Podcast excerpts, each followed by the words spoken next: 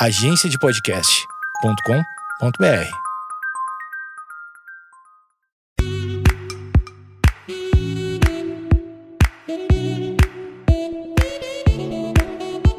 Você está ouvindo o Geekonomics Podcast, onde nossa racionalidade é questionada e a economia comportamental é explicada. Nossa verdadeira humanidade desvendada sem reservas e com a dose certa de ciência e reverência.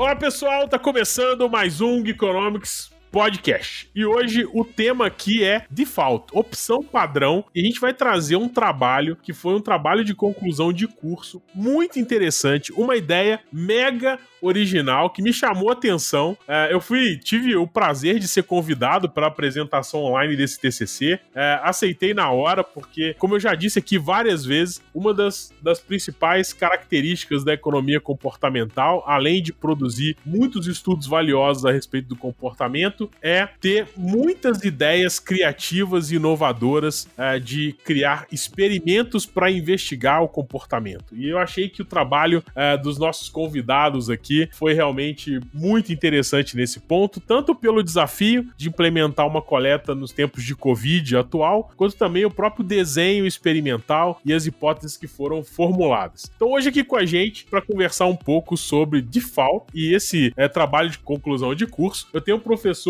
George Alba, que é formado em administração, mestrado e doutorado em marketing e psicologia do consumo. Atualmente é professor adjunto do Instituto Federal do Rio Grande do Sul, na cadeira da área de marketing e titular da disciplina de economia comportamental do MBA de gestão empresarial e empreendedorismo. Então vocês já viram que o negócio aqui, além disso, o George foi o orientador desse trabalho de conclusão que a gente vai discutir aqui hoje. Então eu queria já antecipadamente agradecer ao professor Jorge por estar aqui, por ter aceitado o nosso convite e dar boas-vindas ao Geekonomics Podcast. Obrigado, eu que agradeço o convite. É sempre, sempre bacana estar discutindo comportamento, discutindo ciência, discutindo experimento. Então, uh, tenho certeza que a conversa de hoje vai ser bem rica aí. A gente vai, além de discutir coisas que podem uh, mudar a vida das pessoas, também uh, aprender um pouco com os colegas aí. É um prazer estar representando o Instituto Federal também no Geekonomics e vamos ver o que, que sai aí hoje. Bah, vai ser tri legal gravar com vocês, tia. Eu não resisto piada de gaúcho. ah, o, o sotaque vai estar tá garantido aí. O Ramon que tá Muito mais acariocado aí vai, vai dar um. Vai, vai fazer um sotaque um pouquinho mais fraco que o meu. Gaúcho cariocado. Eu tenho um amigo que me chama, fala que o meu, ga... o meu gaúchês é do Zorra Total, mas tudo bem.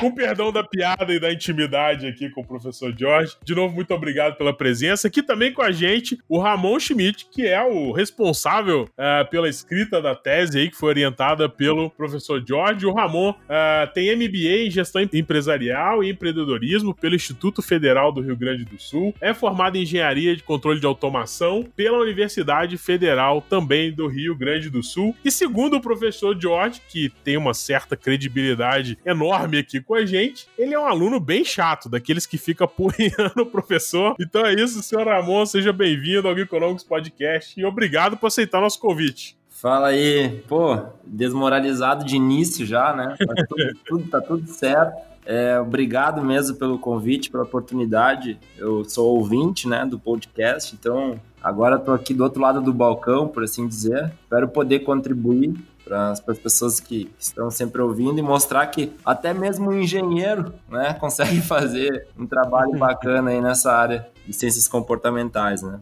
Então, vou estar aqui à disposição para a gente trocar essa ideia e poder evoluir nesse assunto. Quem sabe vocês também podem é, trazer alguns insights para a gente fechar esse, esse, trabalho ainda que a gente tem uma ideia de publicar num jornal bem bacana no futuro.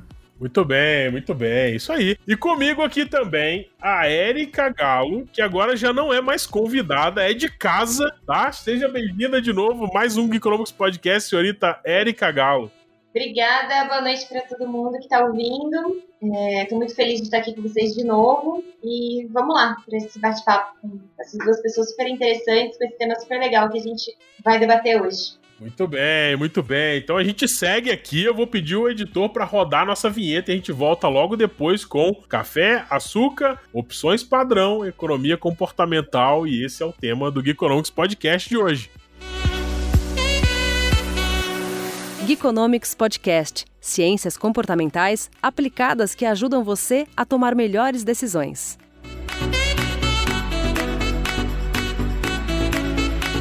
Voltamos, esse é o Geekonomics Podcast e eu já queria abrir aqui elogiando a perspicácia que vocês tiveram aí, George e Ramon, na definição do experimento e da hipótese a respeito do consumo de açúcar em máquinas automáticas de café. E aí, para começar para o pessoal que ainda não teve contato com a tese, antes eu vou dar um aviso, eu vou deixar o link para a tese para vocês terem acesso aqui no post, tá? Você pode olhar lá no geekonomics.com.br se você quiser ter acesso à tese do Ramon, orientada pelo professor George, mas eu queria que eles começassem explicando um pouco esse contexto, como foi essa definição uh, de temática uh, e qual foi a hipótese que eles uh, criaram aí, que eles trouxeram para o experimento. Vai lá, Ramon, o trabalho é teu, cara. É hora da verdade aí.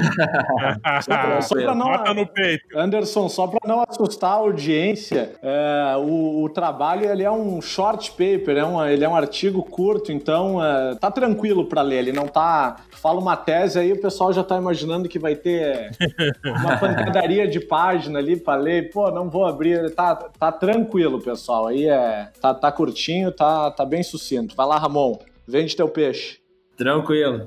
Pô, então assim, é, na verdade a inspiração inicial, ela partiu da minha vivência mesmo, né? Eu sou um consumidor de café diariamente, assim, até talvez se fosse verificar o volume tá um pouco além daquilo que é preconizado como ideal, mas é, na empresa que eu, que eu trabalho, é, tem disponíveis esses, essas máquinas é, automáticas de café, que inclusive no trabalho eu cito algumas é, algumas evidências, alguns números, que isso é um, uma forte tendência mundial, né? Em ambientes corporativos, cada vez mais você observa esse tipo de máquina disponível. E, além disso, já faz alguns anos eu, eu consumo café sem açúcar, né? Depois que eu consegui avançar, evoluir nesse sentido, é, comecei a, a, sentir o verdadeiro gosto do café, né? Antes tomava um, um xarope quase de tanto açúcar. E então eu, pô, ia lá nos meus intervalos tomar um café. A máquina ela é bem convidativa, porque ela é bem prática, né? Ela,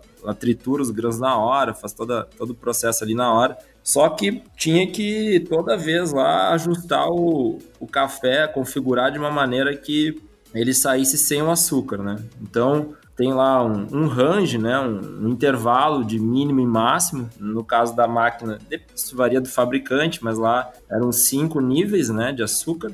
E ele vinha por default, por opção padrão, é, no nível médio, nível 3. Né? Então tu tinha que ir lá uh, tocar na, na tecla lá três ou quatro vezes até chegar no nível zero.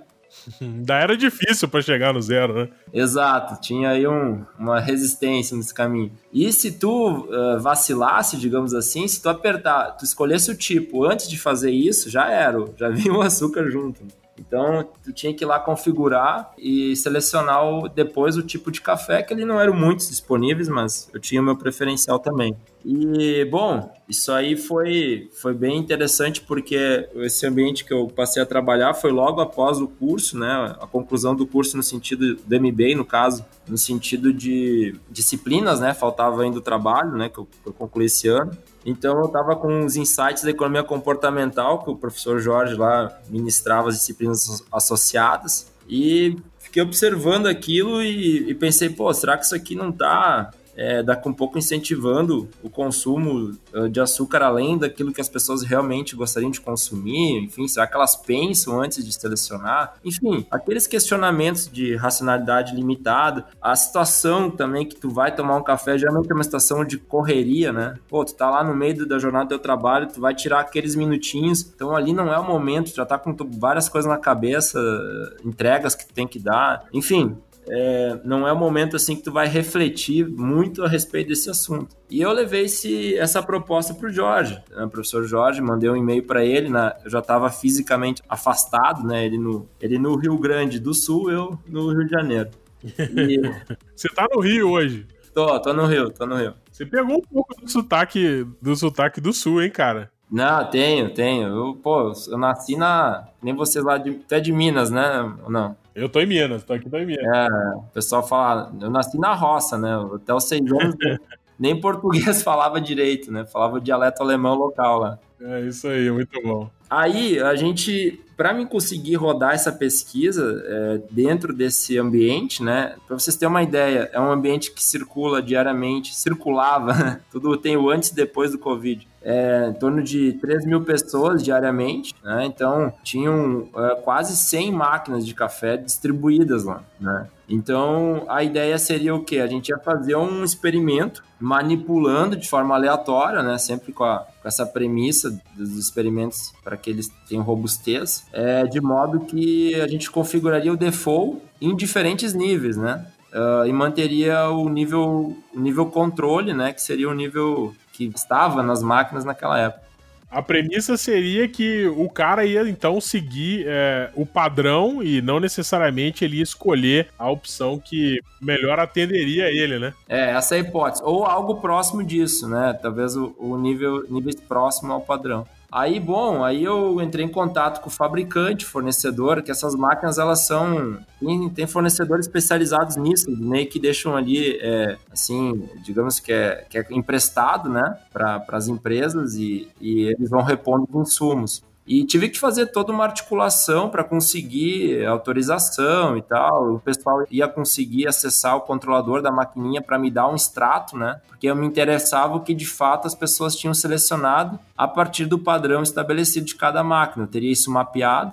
A máquina te daria esse relatório? Isso, a máquina daria. O pessoal, Caraca! É, é um fabricante alemão, os representantes aqui do Brasil entraram em contato lá com a, com a matriz e eles viram uma possibilidade de justamente fazer, tirar esse extrato, esse log, né? De quais cafés que, que saíram, qual o nível selecionado. Eu teria o, a situação e eu saberia qual default que está configurado para cada máquina, né? Agora, o professor George, quando ele chegou com essa ideia aí de, de contabilizar o açúcar das máquinas e tal, é, como foi a receptividade? Você não achou que ia ser meio difícil, não? Porque, cara, foi. Esse contato com o fabricante aí foi coelho da cartola, hein? Olha, é porque eu tô perguntando porque é, o pessoal costuma ver experimento, e a, a Erika pode me dar esse depoimento também, achar que é tudo muito lindo, maravilhoso tal, mas a execução de um experimento é, é extremamente complexa, é, tem muito desafio para vencer, muita barreira, e eu queria ouvir do professor Jorge, o que, que você achou dessa ideia inicial do Ramon, assim?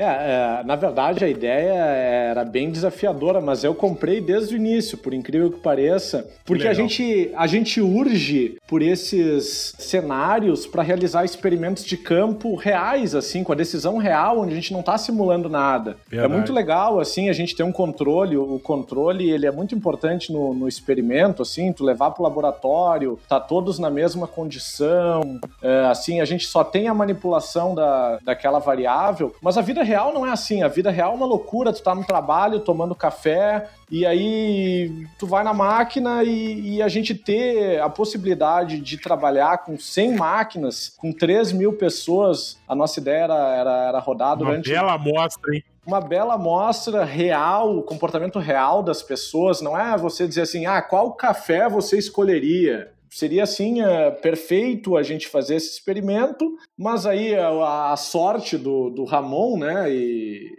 a sorte entre aspas é que depois ele fazer toda essa articulação ali, tiraram máquina, é Covid pra cá, não, ninguém mais encosta os dedos em lugar nenhum, então aí a gente teve que, que repensar, assim, e a gente, com a questão da Covid, a gente teve um, um insight a partir da Covid, porque a gente achou outra possibilidade que é justamente que as, muitas máquinas estão migrando para uma interface com o celular. Então a gente vendeu a ideia de que a gente estava desenvolvendo um aplicativo. A gente até desenvolveu um aplicativo, uma interface de aplicativo, né? Uma, uma página HTML, né? É, mas que parecia um aplicativo. Isso, isso, com a cara de aplicativo. Esse insight aí, só para deixar bem evidente, foi o do professor Jorge. Eu, eu é. naquele momento, estava tão desmotivado, pensei, pô, já era minha pesquisa, né? Não tenho o que fazer. Que não Mas peraí, para contextualizar. Antes de você conseguir rodar o experimento e a coleta, uh, veio a pandemia, e aí, obviamente, as empresas pararam, teve toda a restrição aí impôs, e aí você tava no meio da coleta, é isso? Não, eu não cheguei a iniciar de fato. Eu... Um pouco antes da coleta. Exato, porque realmente, como é uma empresa grande, é, eu tinha que. Eu, tive, eu envolvi nutricionista, eu envolvi é, as pessoas que são responsáveis pelo contrato, o gerente do contrato, fiscal de contrato, o cara que ia lá configurar a máquina, que é do fabricante, falei com o, o, gerente dele, entendeu? Era muita gente e isso no meio do meu trabalho, do dia a dia. Então eu tive, eu demorei um tempo para conseguir é, articular e trazer todo mundo no mesmo nível. O pessoal tava preocupado com coisas do tipo assim, que, que também já foi uma coisa de perceber que realmente tinha fundamento a hipótese. Pô, mas se tu tirar, botar zero, o pessoal não vai perceber que não tem açúcar e vai reclamar que a máquina não tem açúcar. Muito bom. Aí eles queriam deixar. Oi, Érica. Eu tô ouvindo aqui, eu até fazer um apontamento, porque assim, eu achei a ideia sensacional. Eu li o trabalho, né? E eu vi os resultados da, da pesquisa de vocês, né? E eu achei interessante, porque foi feito no aplicativo mas como o professor George colocou, se fosse na vida real teria outras condições, né? Porque eu também já trabalhei em empresa grande e que tinha máquina de café, e aí rola uma coisa muito interessante nessa questão de pegar o café na empresa, assim, que às vezes você nem olha o botão que você está apertando. Você já está tão viciado em colocar aquele botão que você está conversando com o colega, você aperta. Então, não sei, vocês já pensaram em tentar replicar esse experimento depois que o mundo voltar ao normal? Porque pode ser interessante, pode dar resultados um pouquinho diferentes, né? Sim, eh, com certeza a possibilidade existe, embora agora tá havendo uma, uma disrupção, né? Eh, parte das pessoas provavelmente vão ficar em teletrabalho, as máquinas, por questão de corte de custo, foram removidas, não sei se vão ter um dia colocadas de volta. Então, assim. Isso é hashtag, hashtag vida de pesquisador, né? Você fica é. achando que pesquisador, o pessoal que é cientista, que fica fazendo, produzindo pesquisa e fazendo artigo, tá sentadinho no computador digitando as coisas e, e lendo bibliografia, né? Olha o desafio aí. O cara pegou um Covid pela frente, no meio do trabalho, pré-coleta. Imagina isso. É. Pré-coleta, com tudo engatilhado, e aí teve que reinventar aí, mas aí me conta a história. Depois que o Covid chegou, aí você falou, pô, beleza, agora ou eu vou atrasar meu MBA mais um pouco para esperar fazer a coleta, mas aí você já comentou que as máquinas foram retiradas por causa de corte de custo e tal. Como que foi esse período e qual a solução que vocês encontraram aí? Você já deu um spoilerzinho. Qual a solução que vocês encontraram para modelar esse ambiente e fazer a coleta de dados para seguir com o experimento e a hipótese de vocês? É, então, como eu comentei, o professor Jorge trouxe esse insight, né? Fazer desse, que nem diz aquela expressão, desse limão uma limonada. A gente, é, vamos dizer assim, burlou nossa amostra no sentido de o anúncio do link que levava esse aplicativo era de que o fabricante, em função do, dos protocolos do Covid, estaria desenvolvendo é, uma interface né, para essa máquina e ele estava querendo testar a praticidade, design, enfim. Ou seja, a gente tentou levar o pessoal para não pensar a respeito do nível de, de açúcar que ela está selecionando, porque o, esse aplicativo ele simulava desde a, do tipo de café, passando pelo é, o nível de açúcar. A gente até inseriu uma nova variável só para também é, corroborar com essa situação toda que era com café e não sem. E no final ele tinha que avaliar como é que ficou o aplicativo. E, e teve uma aderência muito grande, embora a Erika ponderou que né, não é o mesmo ambiente, né, não é, não foi da maneira original, mas eu fiquei observando porque eu deixei um campo livre, inclusive, eu e o Jorge, para comentários, e até fiquei com uma certa pena das pessoas que responderam, porque elas elas ficavam dizendo, pô, muito legal a tua ideia, aplicativo legal, prático, não sei o que, pode adicionar cappuccino, faz favor. Então o pessoal se envolveu de fato, né? Eles estavam num ambiente que eles não, ninguém, teve uma e outra pessoa que falou assim, ah, a parte, o nível de açúcar poderia ser mais claro quanto que é o açúcar, que é o mesmo problema que tem nas máquinas, tu não sabe quantas gramas de açúcar. Cara, mas eu achei é, é, quase um produto mesmo que você inventou aí, vocês, vocês colocaram. Criaram um produto para fazer esse experimento. Porque o aplicativo é um produto. É, A gente costuma chamar isso de cover story, né? Pra... O Ramon falou um pouco pesado, daqui a pouco veio o comitê de ética batendo na minha porta, Ramon. é, é, que é uma história encoberta, né? Então, porque se a gente falasse para as pessoas, olha, participe dessa pesquisa sobre o consumo de açúcar automático em café. Aí a pessoa adivinha a hipótese, e aí, obviamente, ela não vai ser influenciada por nada, porque aí as suas preferências vão ser mais estáveis, né? É... Ela se blinda, né? Isso, ela se blinda do, é, da manipulação. Então, é, deixando um pouquinho mais assim, é, leve, né? A gente encobriu a história para proteger a nossa hipótese, senão daqui a pouco vem o comitê de ética aí me. o que vocês estão fazendo? Vocês estão mentindo pro pessoal aí? Pra fazer... Pro sujeito? Tá mentindo pro sujeito do experimento? Eu nunca vi o Jorge tão contido, só um podcast mesmo. Porque... Cara, tudo em nome da ciência, gente. Que é isso? Uma mentirinha leve em nome do conhecimento científico. É, pô, que é isso? Eu até coloquei um lembrete aqui, não falar palavrão. Porque na aula eu me blindo sobre a liberdade catedrática, na aula eu me blindo sobre essa premissa aqui, eu tô aqui me blindando com um bilhetinho aqui. Meu Deus. Não é apresentação técnica, por favor, hein? Não vocês vão, vocês vão comprometer a imagem que esse podcast tem com a, com a audiência aí. O pessoal vai achar que. É. Brincadeira. Mas então, é, eu achei, ô, ô Érica, vida de pesquisador. Vamos criar essa hashtag no Geek aí, ó. Vida de cientista? Vida de cientista. O pessoal acha que é fácil. Eu tô com vocês aí. Minha pesquisa também teve que mudar muito por conta do Covid.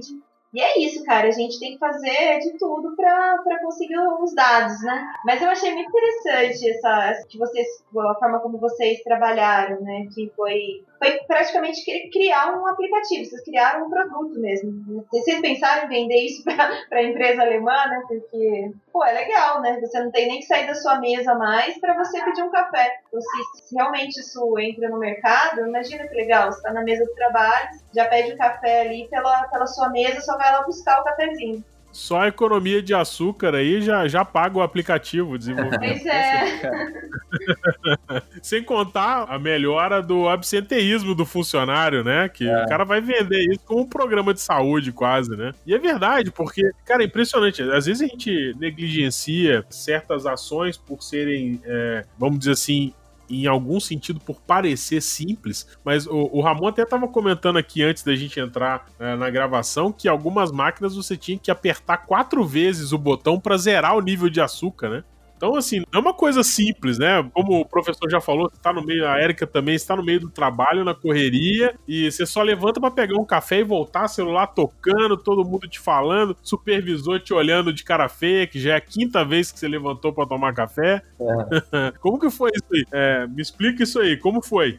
É, então, a gente, essa, essa dinâmica de fato acabou não tendo porque o aplicativo rodou num ambiente de simulação de fato, né? A gente não, não conseguiu interagir com a máquina mesmo, né? É, todo mundo respondeu a pesquisa como se fosse um formulário, né? Como se fosse um formulário que tu mandasse, mas evidente que são pessoas que são usuários, né? Então, assim, é muito provavelmente eles vão ter um comportamento muito próximo porque eles usavam a máquina até na época, né, uns dias atrás, né, digamos assim, né? Então a gente não teve essa, é, que nem a Erika comentou, é, esse olhar, digamos assim, para produto, para uma solução, para outros tipos de problema. Não, a gente queria investigar o efeito do default de fato no consumo de açúcar. Açúcar esse que não, não preciso dizer aqui, né? Ele é um açúcar e o sal, né? São, são dois problemas, digamos assim, quando consumidos em excesso que vem causando uma série de doenças crônicas não transmissíveis, diabetes, é, obesidade, enfim, que os governos tentam, muitas vezes com, com regulações, com atitudes mais paternalistas, né, é, coibir né, o consumo.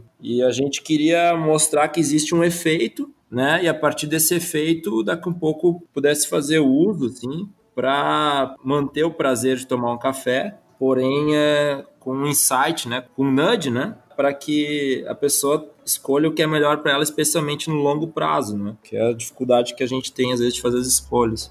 É, complementando, Ramon, é, até a gente sabe que esses tipos de intervenções, assim, eles não vão funcionar para aquele consumidor que não coloca açúcar no café nunca, então não importa o que tu sugerir, ele vai tomar o café sem açúcar. E para aquele que é o usuário hardcore de açúcar, ele quer com muito açúcar, super doce. Então, para essas pessoas, não importa o que tu faça, não vai funcionar. Mas existe uma grande parcela é, da população e para vários tipos tipos de comportamento, não só o consumo de açúcar é assim, é... mas elas estão ali no meio, então às vezes elas consomem um pouco mais, às vezes um pouco menos. É, é a analogia quando você vai numa festa, assim. Tem dias que você bebe um pouco, tem dias que você bebe bastante, eventualmente tu não bebe nada, ou eventualmente tu, tu bebe até cair. Mas tem pessoas que vão na festa e vão beber até cair sempre, tem outras que não vão beber nunca.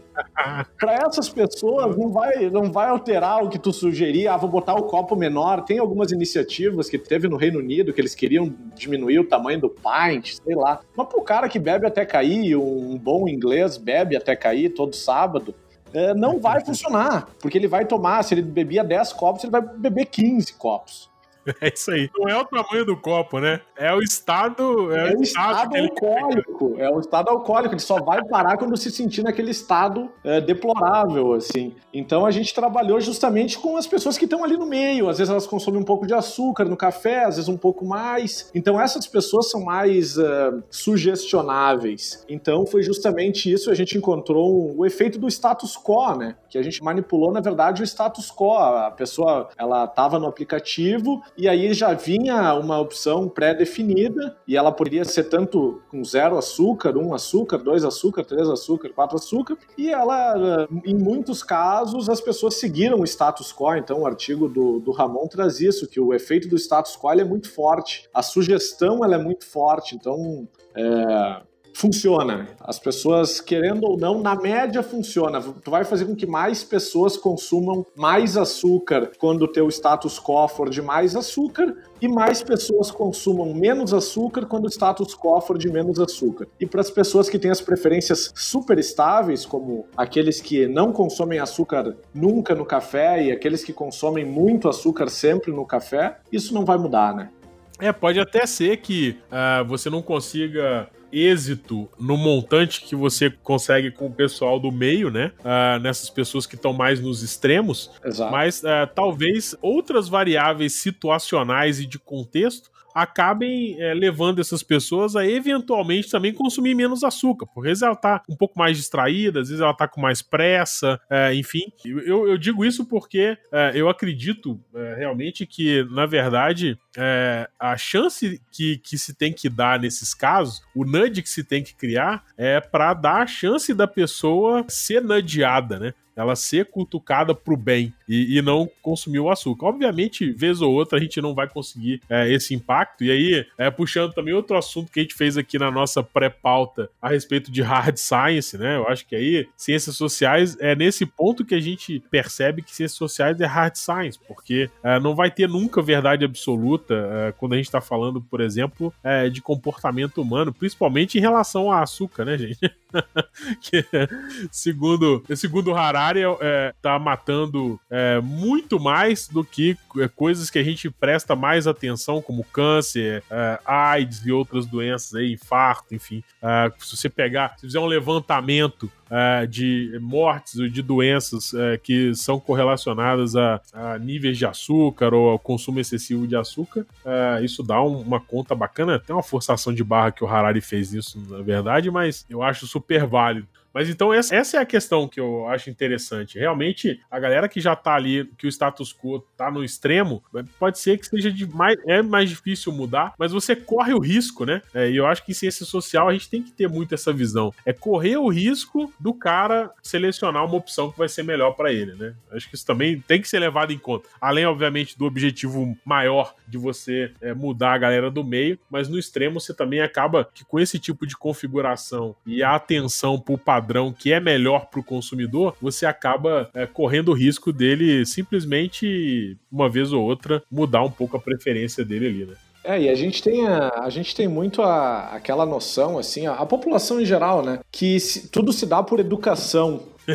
Então, só que educação é caro, né? Tu educar as pessoas sobre o consumo de açúcar e, e que elas têm que consumir menos, que no fim da vida elas vão ver um resultado ou não, né? Porque pode morrer atropelada amanhã, enfim. É, mas que elas vão ver um resultado muito no futuro para vários micro comportamentos. Então, a ação sobre esses micro comportamentos, assim, ela pode ter resultados surpreendentes só que ao mesmo tempo eles são uh, meio que invisíveis, né? Porque no limite a gente não, eh, não vai ter a certeza que aquilo gerou no longo prazo um resultado super positivo na diminuição do consumo de açúcar. Mas a gente consegue ver a ação na hora ali que reduziu o consumo de açúcar. É, e na, naquele momento, naquele espaço-tempo onde o, o, projeto foi realizado, a pesquisa, aí sim você consegue afirmar, né? Claro. Ah, você falou sobre educação, a Érica pesquisa sobre finanças pessoais e essa questão de educação em relação a letramento financeiro é super discutido, né, Érica? E já tem muita pesquisa é, que documenta ah, uma eficácia bem relativa a respeito de esforços de educação financeira, né? É, então, eu acho que o professor colocou uma coisa super importante que é a questão da educação, porque o que acontece é, é, e a educação não é só dar informação, eu acho que isso que é importante a gente, a gente é, lembrar, né? porque uma coisa é você colocar um cartaz, por exemplo, isso vale para finanças, vale para o café, vale para qualquer coisa. Ah, esse produto causa mal, esse produto dá câncer, esse produto dá diabetes, esse é, colocar essas informações. Outra coisa é educar. E educar é mostrar efetivamente o que, que acontece é, com o consumo, por exemplo, de açúcar no longo prazo, ou no caso das finanças, a gente estava batendo um papo antes, né, sobre poupança, poupança sem investimento ou não. O que, que acontece com o dinheiro de uma pessoa se ela deixa o dinheiro na poupança, se ela é, investir, é, colocar, aplicasse aquele dinheiro em outro produto no longo tempo, né? Numa régua de tempo, quanto que ela ganharia e por que que isso acontece. Então eu acho que a questão da educação é fundamental em todos os sentidos. Eu acho que a economia comportamental caminha junto com a educação, né?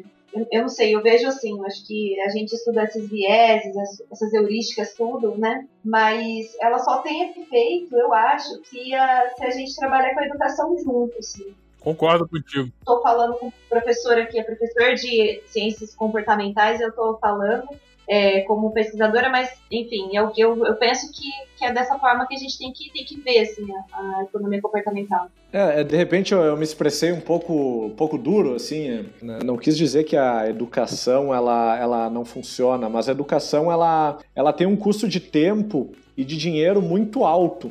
Então ela demora para ver os resultados e a gente ainda assim, porque no máximo tu vai ver uma praticamente uma os eventos acontecendo ao mesmo tempo, mas tu não tem uh, tu não tem uma clara certeza de causalidade, né, da, da educação. Então a educação seja é um produto caro de vender para os formuladores de política pública porque tu não consegue ver na hora o resultado. Então, as ciências comportamentais elas oferecem uma oportunidade assim que a educação, apesar de ser mais importante das pessoas mudarem porque entendem o problema e porque querem. Então, estava falando até de comportamento de poupança que, que eu tenho trabalhado. As pessoas sabem que é importante poupar. Elas sabem que gastar toda a sua renda com, com besteira não é uma, uma boa ideia. Mas mesmo assim, elas não conseguem. Elas, elas sabem da importância de poupar para o longo prazo, para sua aposentadoria, para um momento de emergência, mas elas não fazem, mesmo sabendo da importância. Então, dificilmente alguém vai dizer: não, não é importante poupar, mas elas não o fazem. Não é importante beber, é, é, importante beber menos, mas eu não bebo. É importante consumir menos açúcar, mas ainda assim, quando eu sou colocado em frente a um doce, eu ataco fortemente.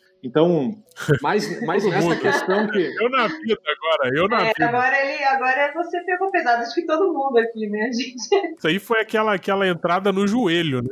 É. Mas essa história de, de educação é interessante. Tem um estudo, se eu não me engano, é, eu, vou, eu, vou, colocar o link, eu não, eu não vou lembrar a referência, mas é, que fala sobre. É, que pegou, pega aquelas semanas de educação financeira que a, a B3 costuma promover. É, foi apresentado numa dessas semanas um estudo onde, em relação a, a, a, mercado financeiro e a conhecimento sobre, sobre finanças pessoais, principalmente, é, eles perceberam que a maioria das pessoas, a grande maioria das pessoas que demandavam conhecimento e educação financeira eram as pessoas que já eram mais letradas em finanças, ou seja, aquelas pessoas que eram é, tinham menos contato com questões financeiras ou menos interesse, enfim, ou tinham menos formação, elas não demandavam tanto produtos educacionais para mudança de comportamento. Então, é, complementando o que a Erika falou, eu acredito que quando a gente está falando, de novo, né, ciência social, né, gente? É hard science, né? Total, Não tem resposta total. pronta. É, e assim, eu acho que o grande barato da coisa é você é, talvez ter um ambiente híbrido, né? Onde você reconhece que sim, é importante é, educar, é, é importante investir talvez na educação, que é algo de mais longo prazo, mas só a educação também não ajuda, como, como diria o, o ilustre Daniel Kahneman, né? Ou, ou foi o Taylor? Acho que foi o Taylor, né? As pessoas não são é, idiotas, o mundo é muito duro com elas, né? Então, o mundo é duro, é, porque é o que o professor falou. É, você chega é, para fazer uma reunião de trabalho, se tem é, uma balinha em cima da mesa de reunião, você vai comendo a balinha ao longo da reunião inteira. Se não tem a balinha, você não come e, não sente falta também. Né? O, o Taylor tem um paper famoso que ele fala sobre as castanhas né, nas reuniões da, ah, na casa dele, que se o pote fica em cima da mesa fácil para todo mundo pegar, eles consomem o pote inteiro ah, ah, na noite. Se o pote fica um pouquinho distante, que o cara tem que levantar para pegar a castanha, ninguém levanta, o pote não chega nem na metade, né? Eu tô romantizando, eu não lembro mais ou menos como que é essas coisas. Eu tenho péssima memória para artigo científico, eu tenho um problema, eu tenho um bloqueio, gente. Mas enfim, é, eu acho que em ciência social é muito difícil a gente cravar a verdade, né? É, eu gosto quando eu vejo opções que é, reforçam. Por exemplo, essa história do, do, da opção padrão, ela pode sim ser um reforço positivo a outras iniciativas de educação. Ou seja, ela tá ajudando o cara que em algum momento pode fraquejar, né? Porque o mundo é difícil, como eu já falei. E ali ele, ele vai ter uma salvaguarda nesse momento que ele se depara com uma máquina que já tá fácil para ele escolher a opção melhor. Mas enfim, é, a gente falou bastante da configuração do experimento. Eu queria pedir uma vinheta rápida pro editor para vocês contarem pra gente sobre os resultados, né? O que que vocês viram, como foi isso aí. E eu já tô com o sotaque gaúcho, praticamente. eu pego o sotaque muito fácil. Gente, eu tenho, uma, eu tenho que parar com isso. A minha esposa, é- ela fica me corrigindo, aí que tira férias, que a gente viaja pelo Brasil e tal, ela fica me regulando, porque dá duas horas que eu tô num lugar diferente, eu já tô com sotaque. Mas enfim, é, então, o editor, roda aquela vinheta curta e a gente volta pro professor George e o Ramon comentarem dos resultados. A gente viu agora os desafios aí do experimento, os impostos pelo Covid, que foi, entre aspas, uma novidade, e os desafios normais que todo pesquisador acaba enfrentando para rodar a sua ideia e testar suas hipóteses. Então a gente vai rodar a vinheta e a gente volta com os resultados. Você está ouvindo o Geekonomics Podcast Economia comportamental para usar. Voltamos, e aí agora eu queria que vocês comentassem um pouco sobre o que vocês encontraram de resultado nessa. Ou então, para ser mais direto ao ponto, as pessoas consumiram menos açúcar no experimento ou não?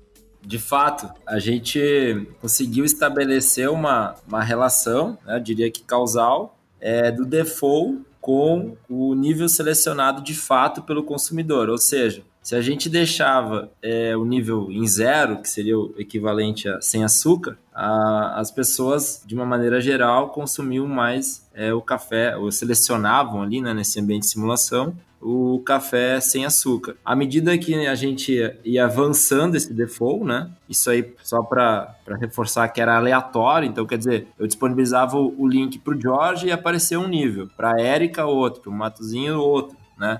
Configurado na- no, no script da página HTML que simulava o- o aplicativo. Então, ah, depois de em torno de 850 pessoas né, que responderam, a gente teve uma amostra bem interessante. Muito boa, moça. É, então, ah, porque ele era bem convidativo, né? Ele era bem friendly, assim. eh, isso também acho que ajudou. Diferente daqueles formulários meio chato de preencher, assim. Que eu, pelo menos, não gosto. E, bom, e tinha até um simulador preparando o cafezinho, tinha que aguardar uns 30 segundos. Mas então a gente observou justamente essa, essa relação, né? Que a gente foi explorando ao longo do artigo. Primeiro a gente uh, utilizou alguns recursos é, como a nova para verificar o comportamento da média, embora a média aqui seria os níveis eles são eles não são um valor é, decimal, né? Nível 0, 1, 2, 3, 4, mas fingindo que pudesse fazer uma média disso, a gente observou é, a média aumentando conforme o default.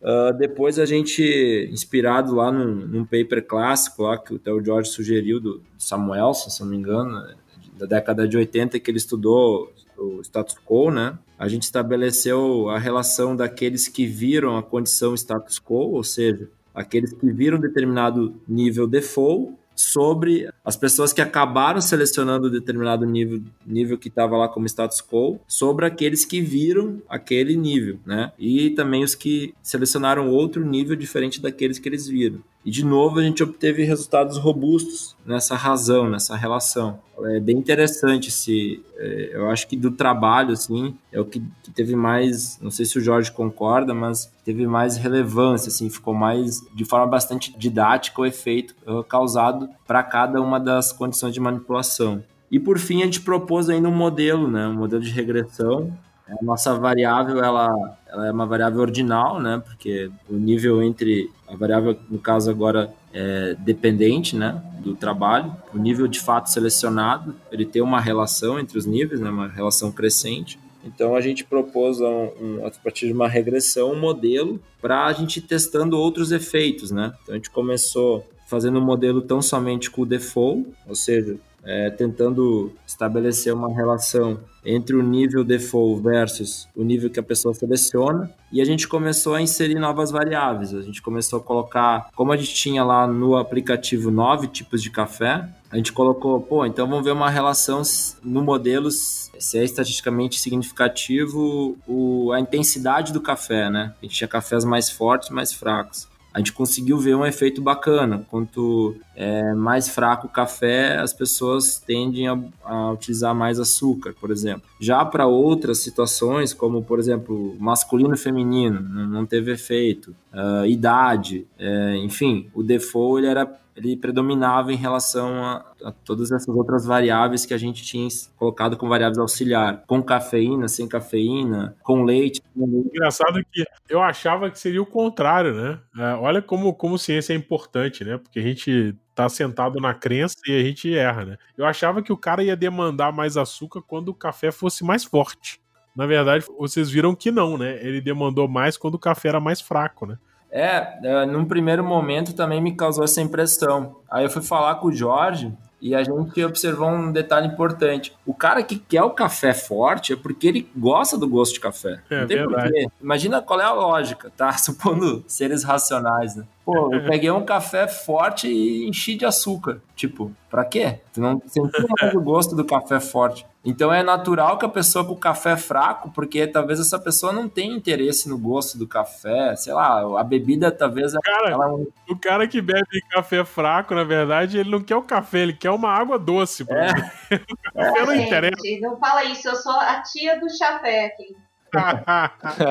o interesse do cara é glicose, ele não tá interessado em café, nada. Ele quer a demanda de energia rapidinho ali, direto na veia, praticamente, né? Tem uns estudos que falam que. Uh, e aí, se tiver alguém da parte de química, bioquímica aí que me, que me, me corrija, tá? Mas é, eu li alguma coisa assim há um tempo atrás de que é, o efeito que você tem quando você consome açúcar, açúcar mesmo, no organismo é porque ele é processado de forma muito rápida, ele te dá um boom de energia quase instantânea. É algo assim, tipo, é, tipo cocaína. É, é, na hora. Não, não dá. Porque se você comer uma fruta, por exemplo, até ela você digerir, o organismo processar, quebrar a molécula e produzir o açúcar, tem um delay. Já, o açúcar puro, não. Você colocou, meu amigo. É aquela bomba. E isso é uma das coisas, nesse artigo que eu tava lendo de, vamos dizer assim, de cientificamente duvidoso a fonte, mas enfim, é, explicava até a alta demanda da, das pessoas por é, chocolate e refrigerante quando elas é, passam, é, precisam fazer horas a mais de trabalho, horas extras de trabalho, porque é um recurso de energia que ela consegue demandar e consegue ter um resultado muito rápido, né? Então isso, isso, isso é coerente com a, com a dona Érica aí, né, que falou que gosta de café fraco. É um recurso de energia, né, dona Érica? Mas é, eu sou a tia do chafé, assim. Agora eu tomo café sem, sem açúcar, mas antes era, era, era isso mesmo, assim. O meu objetivo era o boom de energia, era café fraco com bastante açúcar. E aí dá pra dar uma energia rápida no organismo. Um caso aqui é porque mineiro adora contar caso, né? Eu, eu parei de tomar café com açúcar, mas não foi problema de default, foi um problema de pressão social. Aqui, é, na região que eu trabalho, tem uma galera que é conhecida, trabalha junto, e a gente acaba no horário de almoço estando na mesma região, e a gente sempre combina um café.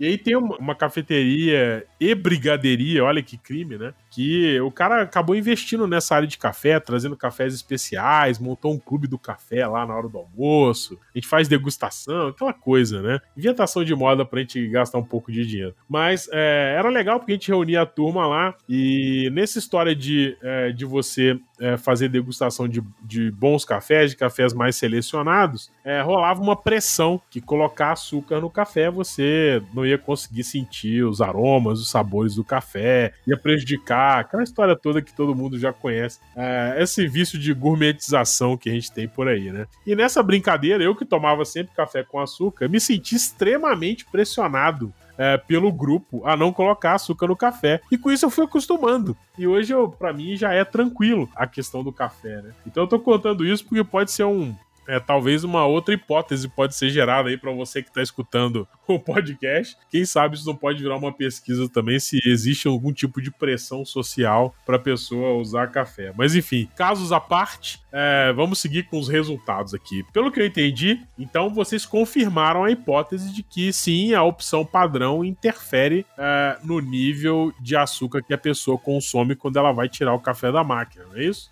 É, então, de, é, de fato, a gente olhou as, as distribuições das escolhas é, e quando aquela opção ela era o, o, status quo, assim, ela era a opção pré-definida pela máquina, no nosso caso o aplicativo simulando a máquina, as pessoas escolhiam mais aquela opção. Então, isso fez, uh, tu, tu sugeria uh, uma opção, a máquina sugeria uma opção, faça com que ela seja mais escolhida. E até uma inspiração inicial, assim, que, que eu, eu sempre gosto de trazer em sala de aula, e vocês provavelmente conhecem, é da, daquela pesquisa do, da doação de órgãos, até o, o Dan Ariely tem na, no vídeo dele, mas é a pesquisa do Eric Johnson e do Daniel Goldstein que o simples fato de estar no formulário ali que, que você é doador faz com que tu deixe como doador de órgãos. E o simples fato de não estar como doador de órgãos, tu deixa como não doador de órgãos. Então, no nosso caso, aconteceu a mesma coisa. O simples fato de estar é, tá ali o nível 3 de açúcar, muitas pessoas deixaram o nível 3 de açúcar. O simples fato de estar tá o nível 1 de açúcar fez com que as pessoas deixassem o nível 1 de açúcar.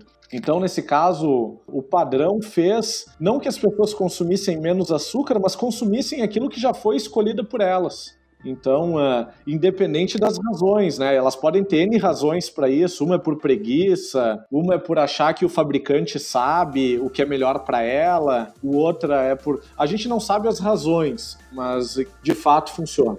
É, eu sempre pensei que uma das coisas que podem influenciar no, nessa questão do, do, da opção padrão é a pessoa entender que o esperado da decisão dela é aquilo que já tá ali como padrão, né? E às vezes ela, ela perceber que é, a expectativa que os outros têm em relação a ela é que ela se posicione daquela forma. Então eu acho que, é, como você disse, a gente não sabe a causa, a gente sabe o que acontece, mas é, é, interessante, eu acho que trabalhos futuros, eu acho que valia a pena tentar é, criar alguma forma de tentar medir isso. Se a pessoa, se a opção padrão também não é uma forma de pressão é, externa que a pessoa sofre por conformidade, né? E não por, talvez só por status quo, né? Talvez é, é essa pressão por, por conformidade com, com o contexto, com o grupo ali, talvez também exerça um efeito importante para que a pessoa acabe é, mantendo o padrão como sendo a escolha dela, né, pré-definida.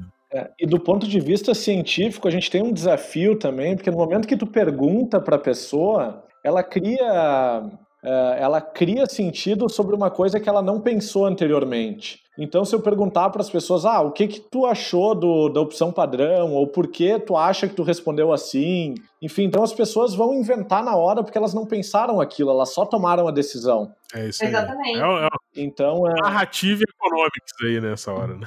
É, é um desafio muito grande, assim, a gente entender esses mecanismos explicativos, porque no momento que a gente pergunta para as pessoas, a gente já está alterando o que elas pensam. Porque elas criam, olha, então de repente esses caras estavam manipulando isso. Bem que eu notei que não fazia sentido a opção padrão ser 4. Então, ah, mas eu botei mesmo assim porque eu gosto de açúcar, mas na verdade ela só botou porque ela, ela nem sabia o que ela fez, enfim. Então, ah, no momento que a gente fica muito informativo assim na, na, pesquisa, a gente também tem um desafio que é coletar, é, é, que a gente chama de garbage in, garbage out, né? Quando a pergunta ela, ela não é bem colocada, a resposta também não vai ser bem colocada. Então, é, é de fato, é, é, é tricky, assim. É... Hard science, meu amigo. Bem-vindo.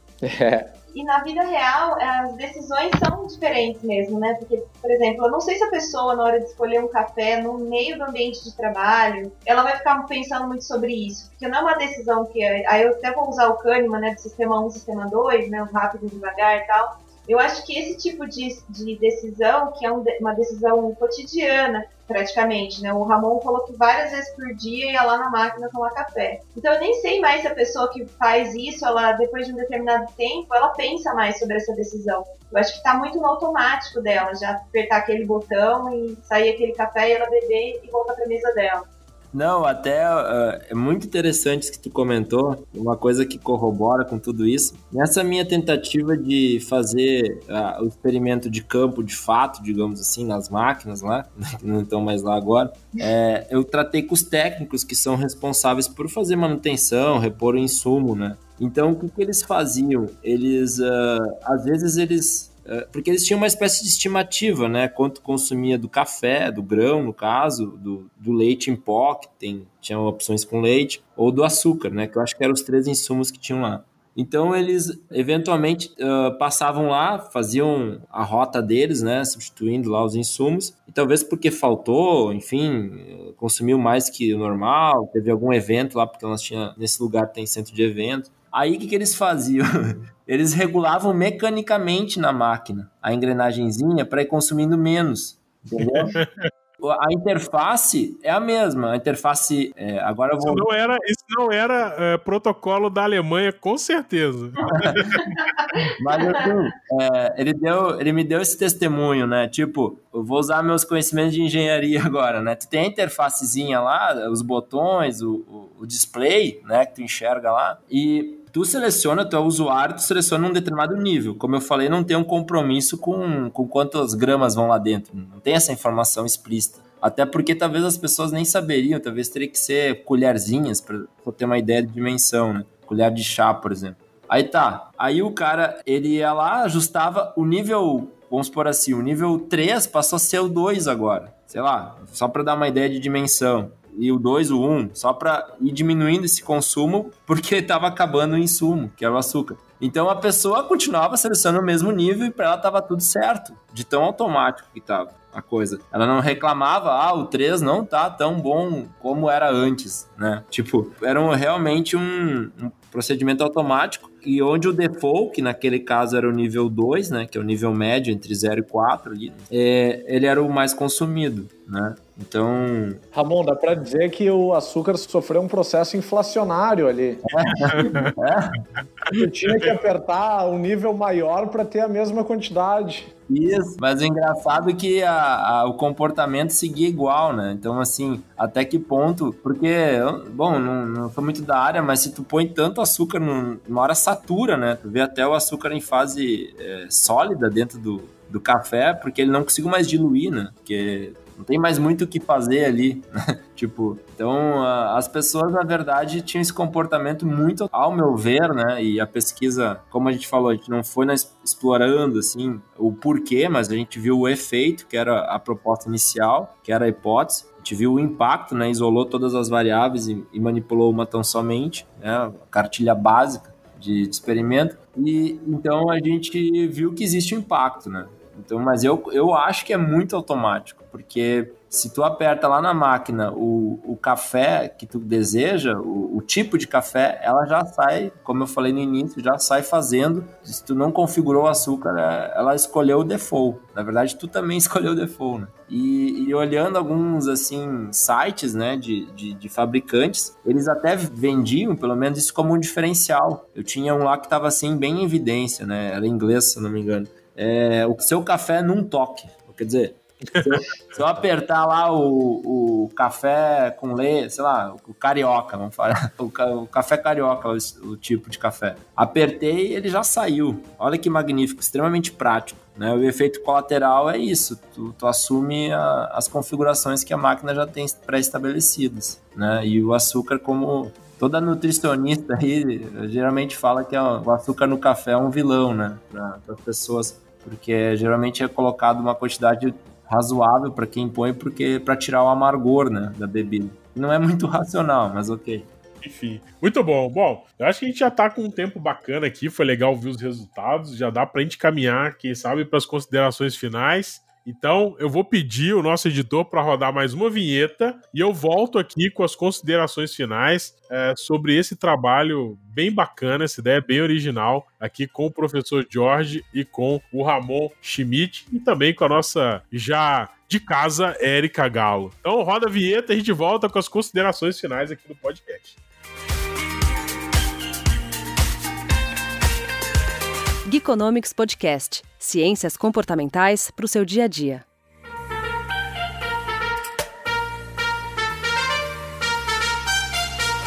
Muito bem, muito bem. Voltamos aqui para o nosso último bloco, aonde nós vamos fazer as considerações finais. É, antes disso, eu queria já antecipadamente agradecer uh, a disponibilidade e o aceite aqui do nosso convite do Ramon e do professor Jorge por compartilhar com a gente uh, a experiência deles com esse experimento que teve uma, foi uma ideia, uh, eu repito, muito bacana em termos de design do experimento e também em, em relação aos desafios que eles enfrentaram aí nessa, nesse período de pandemia é, para seguir com a pesquisa é, é, e conseguir continuar com a produção é, é, científica sem serem tão impactados ou impedidos, vamos dizer assim, pela, pelo Covid. Então é isso, eu queria de novo agradecer vocês pelo tempo e por aceitarem gravar aqui com a gente. E eu vou abrir para as considerações finais. Eu vou começar pela patente do, do professor George aqui, que orientou o estudo e que teve que aguentar o Ramon como é. aquele aluno difícil, né? Então eu vou, eu vou dar esse retorno para ele falar primeiro, para não correr o risco do Ramon deixar alguma saia justa para ele agora no final. então, professor Jorge, por favor, suas considerações finais. Obrigado por ter aceitado o convite, por ter participado aqui, compartilhado conhecimento com a gente. É, eu que agradeço a, o convite.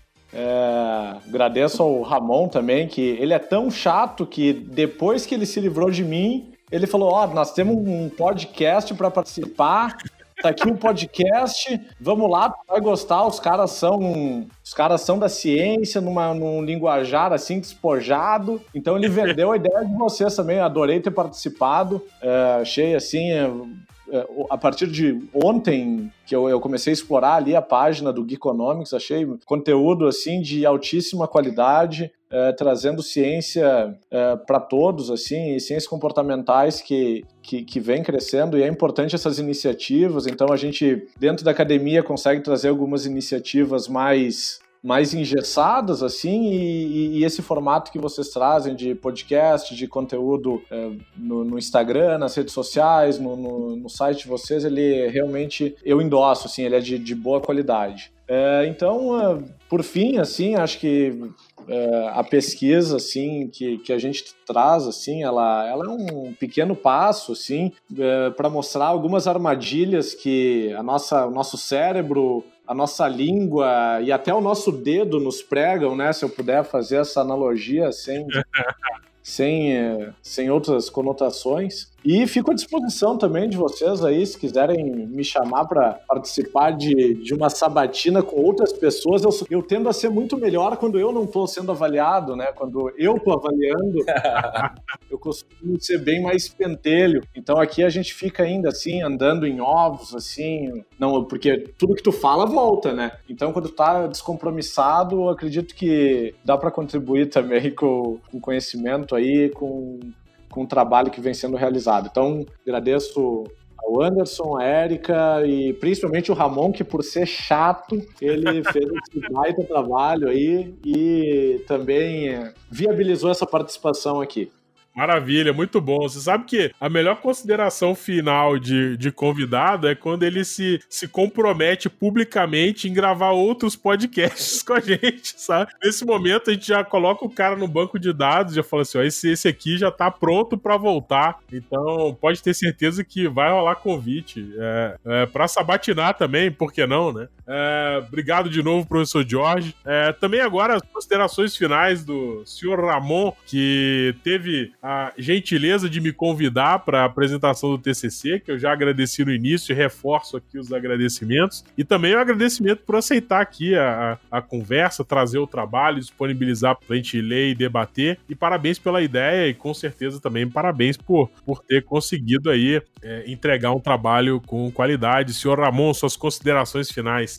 Pô, é, o agradecimento é, é, meu, na verdade, né? Eu, como eu comentei, eu sou. Eu, eu, ouço os podcasts, acesso o conteúdo do Geek, né? Quando te convidei assim de uma forma assim, um pouco até, pô, daqui a pouco como é que vão me interpretar?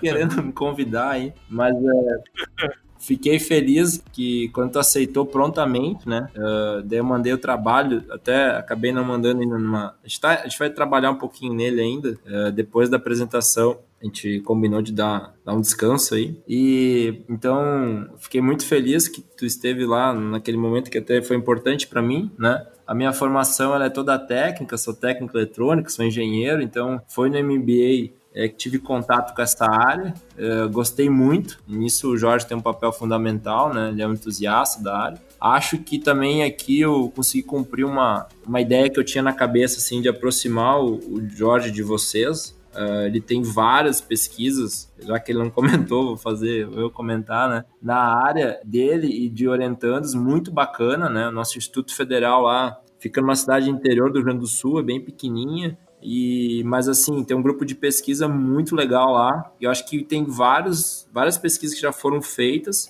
que eu, como ouço, conheço os dois mundos, né? Ouço os podcasts também, então que, que seriam umas belas oportunidades aí para debates e, e, interações, ou até mesmo né, com outros convidados, né? Ô Ramon, tu não entendeu que agora eu quero sabatinar e não ser sabatinado de novo? não. Eu tô quieto aqui. Tô quieto, cara. Já apresentamos agora. Eu já vamos... gostei muito da ideia. Eu, eu, eu, eu, já quero estar no papel da Érica aí na próxima. E cadê o prazer do aluno de ver o professor sabatinado? Cadê? Esse é um aluno chato, né, Jorge? Não tem jeito de escapar dele de jeito nenhum. É, não, não, não adianta, cara, não adianta. É. Mas o, o Jorge, ele, ele, se apresenta nas primeiras aulas dizendo que ele quer sair das aulas, assim, meio é, desconfortável, né? Ele provoca isso em muita gente, inclusive, né? Porque tem um estilo bem próprio. E daí quando tu reage nesse sentido, daí tu vira o chato, né? Pô, daí é sacanagem.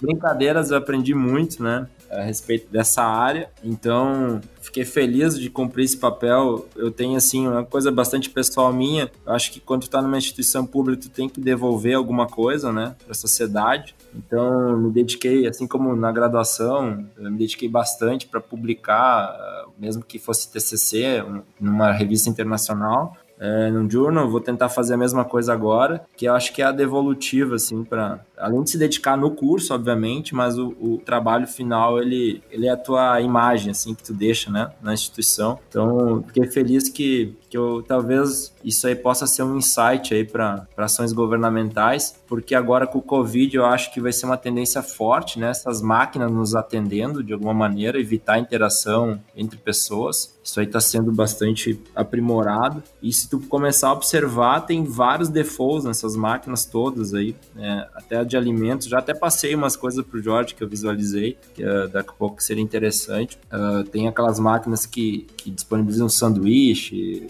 bebidas, né? refrigerante, sucos, enfim, tá cheio de, de máquinas aí. Então o café ele, ele tem esse aspecto do açúcar, mas dá para ser escalonado aí para outras outros segmentos, digamos assim. E, e como o George falou, a educação, que é o ideal, talvez, né, para as pessoas se conscientizar, às vezes é caro. E uma configuração de uma máquina dessas é um bit lá que o cara espeta o notebook e configura na máquina, né? Então pode causar, ou seja, um pequeno ajuste na arquitetura de escolha causa um impacto violento assim na vida da pessoa. Se tu começar a somar, no caso do café, a quantidade de café com açúcar que o cara toma é, no dia a dia. Então acho que é isso, o fechamento aqui que eu gostaria de comentar e agradecer de verdade e parabenizar o trabalho que tu faz aí, a equipe toda do Geek, né? Opa! É, enquanto ouvinte, né? De estar, tá, como o George falou, levando a ciência é, para sendo transversal assim na sociedade, né? Não, não ficando só num nível assim de doutores e mestrandos e enfim, falando um linguajar mais acessível e trazendo os resultados. Acho muito bacana esse tipo de trabalho. Parabéns para vocês. Muito bom, eu que agradeço. Você vê que o cara é engenheiro nessa hora, né? Esse conhecimento transversal, né? Olha só, isso é frase de engenheiro.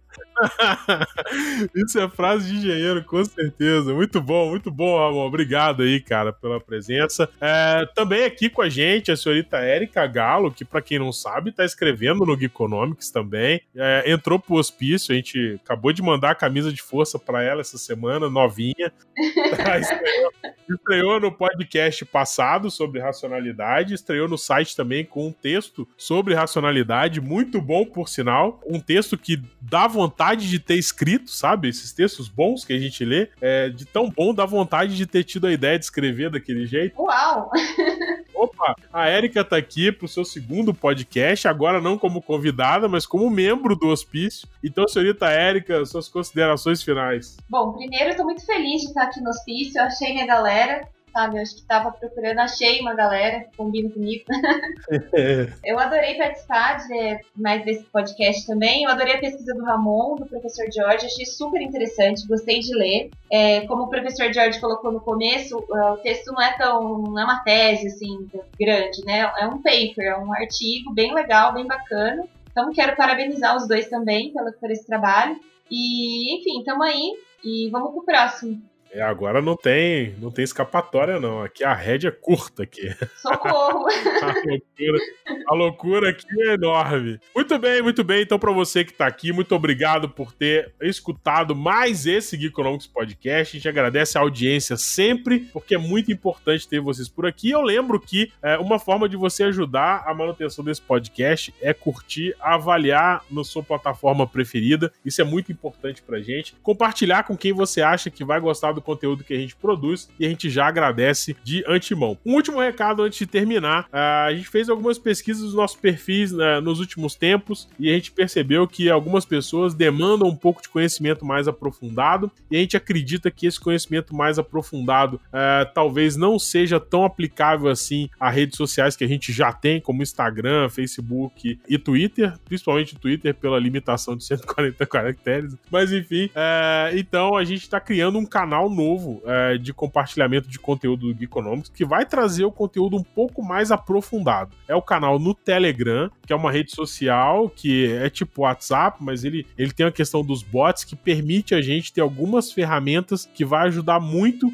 no compartilhamento de conteúdo e na comunicação com vocês. Então, se você tem interesse, comenta aqui no post desse podcast que você quer entrar no grupo do Telegram, que a gente vai enviar o um invite para você e você vai conseguir participar é, lá com a gente desse conteúdo mais é, aprofundado que a gente vai colocar lá. No entanto, sem perder essa nossa característica que é de trazer é, o conteúdo numa linguagem mais simplificada e de maneiras que você consiga aplicar no seu dia a dia, tanto na vida pessoal quanto é, profissional. Então, esse é o recado. Eu vou finalizando por aqui, mais esse Economics Podcast, é, agradecendo mais uma vez aos convidados e a você que ficou com a gente aqui durante esse tempo todo, aprendendo sobre ciência, sobre pesquisa e aumentando o seu conhecimento. Então é isso, gente. Obrigado. Até a próxima. Tchau.